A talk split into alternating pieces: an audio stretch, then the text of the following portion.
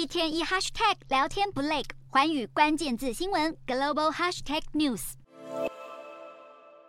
空军后起飞升空，载着美国总统拜登前往印度新德里参加 G20 领袖峰会。拜登此趟出访行程紧凑，他一抵达就要与东道主莫迪展开美印领袖会谈。根据白宫会前简报，拜登将在 G20 触及能源、气候和全球经济议题，并在与莫迪的会谈中讨论美印战机引擎合作。但即便拜登峰会行程如此充实，却还是少了一样他最期待的环节。我们将共享中国式现代化建设成果。中国国家主席习近平在 G20 一周前宣告确定缺席，并由国务院总理李强代替参加。拜登多次表态想与习近平会面，解冻美中关系。但现在不止两人无望续前缘，拜登与代打的李强也暂时没有双边会谈的规划。虽然习近平不会现身 G20，但他获得的关注远胜于其他与会领袖。美国之音引述专家分析，习近平将错过与其他国家改善关系的机会，严重的话还会会让国际化解乌俄战的努力蒙上阴影。分析人士认为，习近平不来 G20，却亲自莅临金砖峰会，